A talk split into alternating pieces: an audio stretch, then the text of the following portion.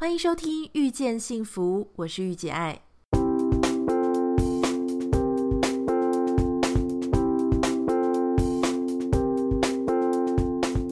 在《遇见幸福》节目里，你可以听到很多不一样的想法。有时突破自己的盲点，只需要一句中肯的建议。你准备好收听今天的《遇见幸福》了吗？欢迎收听这个礼拜的《遇见幸福》，我是玉姐爱。不知道你上个礼拜过得好不好？我们今天所要来谈论的这个话题呢，它是最近的新闻。之所以会登上各大版面，原因是因为这个当事人啊是这个全球最大，可以说最大的电商集团哦，就是 Amazon 的创办人 Bezos 他的离婚事件。那很多人在谈他的离婚事件呢，并不是因为对他非常的了解啊。事实上，我们大概知道他是亚马逊的创办人，但是对他的真的读过他的自传，对他了若指掌的人其实是有限哈。但是原因是因为呢，这个全球最有钱的男人他离婚了之后，因为根据美国的法律，他们是在婚后才。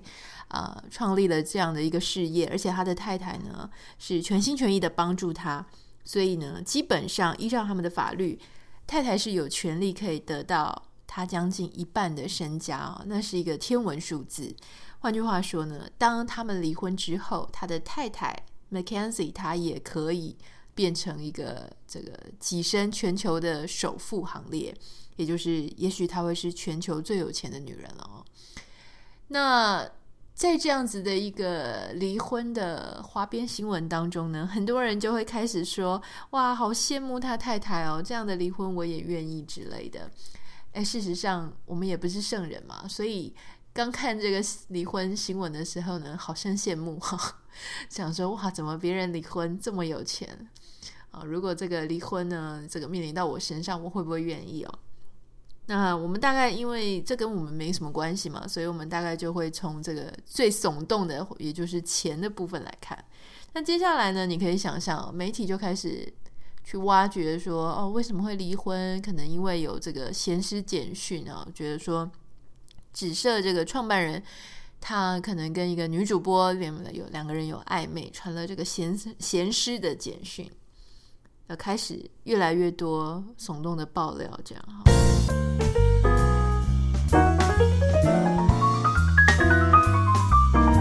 那我看这个新闻的时候呢，除了开刚开始被这个钱给震惊之外，那我就好奇一件事情，就是说，因为其实我之前曾经听朋友讲过，就是在美国呢，无论你是多有钱的男人哈，你都经不起三次离婚。假设以没有签这个离婚协议的前提来说啊，你可能离第一次你给了一半哈，那你就剩一半了。再离第二次呢，你再给一半；再离第三次，你再给一半；第四次结婚了，基本上你已经是个穷光蛋了。大部分的人应该都是这个样子。那我就会很好奇，那这个这样子的一个法律，哈，它这样子的一个文化，对于这个整体的离婚率来说呢，到底是不是有一些影响？所以我就去查了一下美国的嗯官方的统计网站啊，根据这个统计资料发现呢。其实，诶，他们发现能够预测这个离婚的几个变相之一啊，其中有一个确实是金钱哦。他们发现呢，呃，还有教育程度啊，他们发现比较高教育程度的人呢，他的离婚几率会稍微低一些。还有就是比较有钱的人呢，他确实离婚几率几率也是低一些。那整体来说呢，现在的离婚率这个数字啊，比以前还来得低。那你会觉得很惊讶，说：“哎，这跟我们想象中不太一样哈。”原因并不是因为这个离婚的人数变少哈，真正的原因是因为结婚的人数也变少了。结婚的人数也变少了呢，导致他后面的整个呃离婚率的数字也就降低了。这什么意思呢？也就是说，假设今天有一个地方它的治安非常的不好啊，所以它的这个犯罪数字、犯罪率很高。那结果开始，人们就再也不出门了哈，全部人都躲在家里，永远不出门。诶，你会发现这个账面数字上的犯罪率降低了，可是事实上是因为大家都不出门了哈，它会衍生另外一些社会上的问题。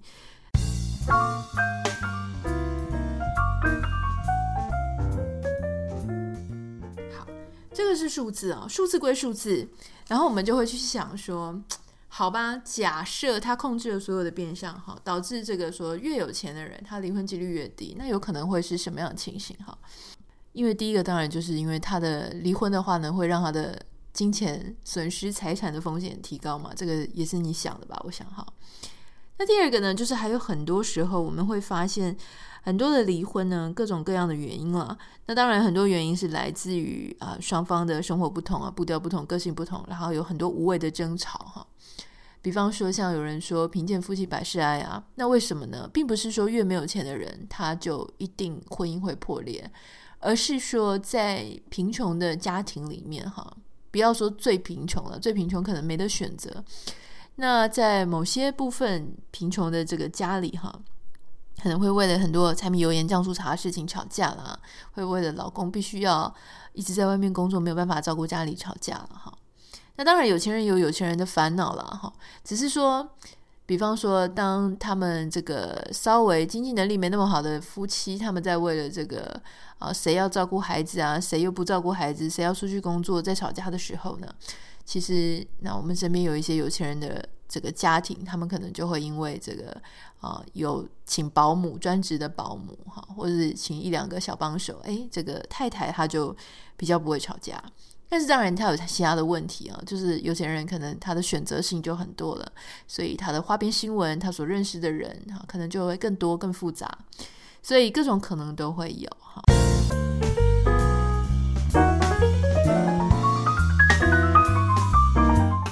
当然，从这个 Bezos 我们的这个新闻里面呢，我们就发现说，哎，其实啊，虽然我们这个外面的人呢闹哄哄，可是，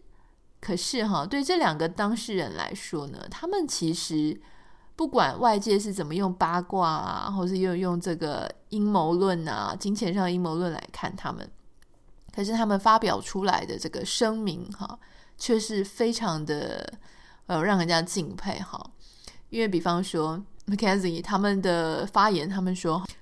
没有人在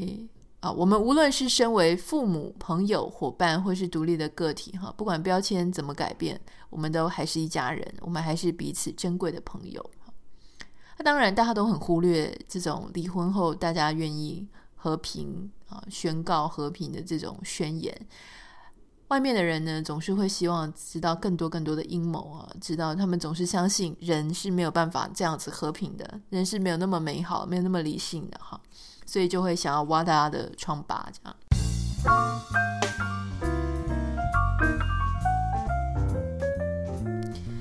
那在这里，我们其实就会很想要知道说，为什么在大家心中离婚不可能有一个平等的姿态，不可能有一个和平的姿态哈？其实像呃我自己本身的故事，那我当然是觉得说，因为我认为呃如果没有办法继继续走下去的话呢，啊果敢的分开，在造成彼此更大的伤害跟浪费青春的前提之下哈，呃我们都珍惜彼此的生命，所以在这个状态下，我会觉得呃愿意分开其实是一种真心为对方好的表现。因为每个人人生都很短嘛，哈，尤其是像我们现在这个年纪，或是再大一点，哈，我们都必须无可避免的要面对家人可能会逐渐从我们身边离开的事实。所以在这样的状态之下呢，你就会发现说，如果一个人他能够在他人生当中，呃，有限的生命当中去做他真的想要做，真的会让他快乐的事情，我们就让他去。如果我们已经无法再让这一个人快乐，哈，我们自己也扪心自问。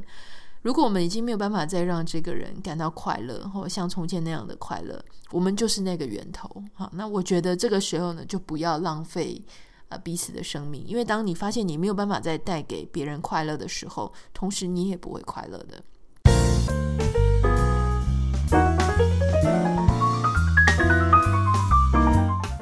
那当然，很多人他们呃。离了婚的之后呢，没有办法好好的分开，其实也是因为钱的关系哈。呃，像我们就有一对朋友，那这个朋友呢，他们两夫妻都是社会上所谓的这个四师之一啊，我们就不讲是哪个职业了，收入非常的好啊。可是呢，在婚姻当中呢，非常的不愉快哈，他们有非常非常多的歧见，每天都在争吵。那当然也有这个外遇的事情。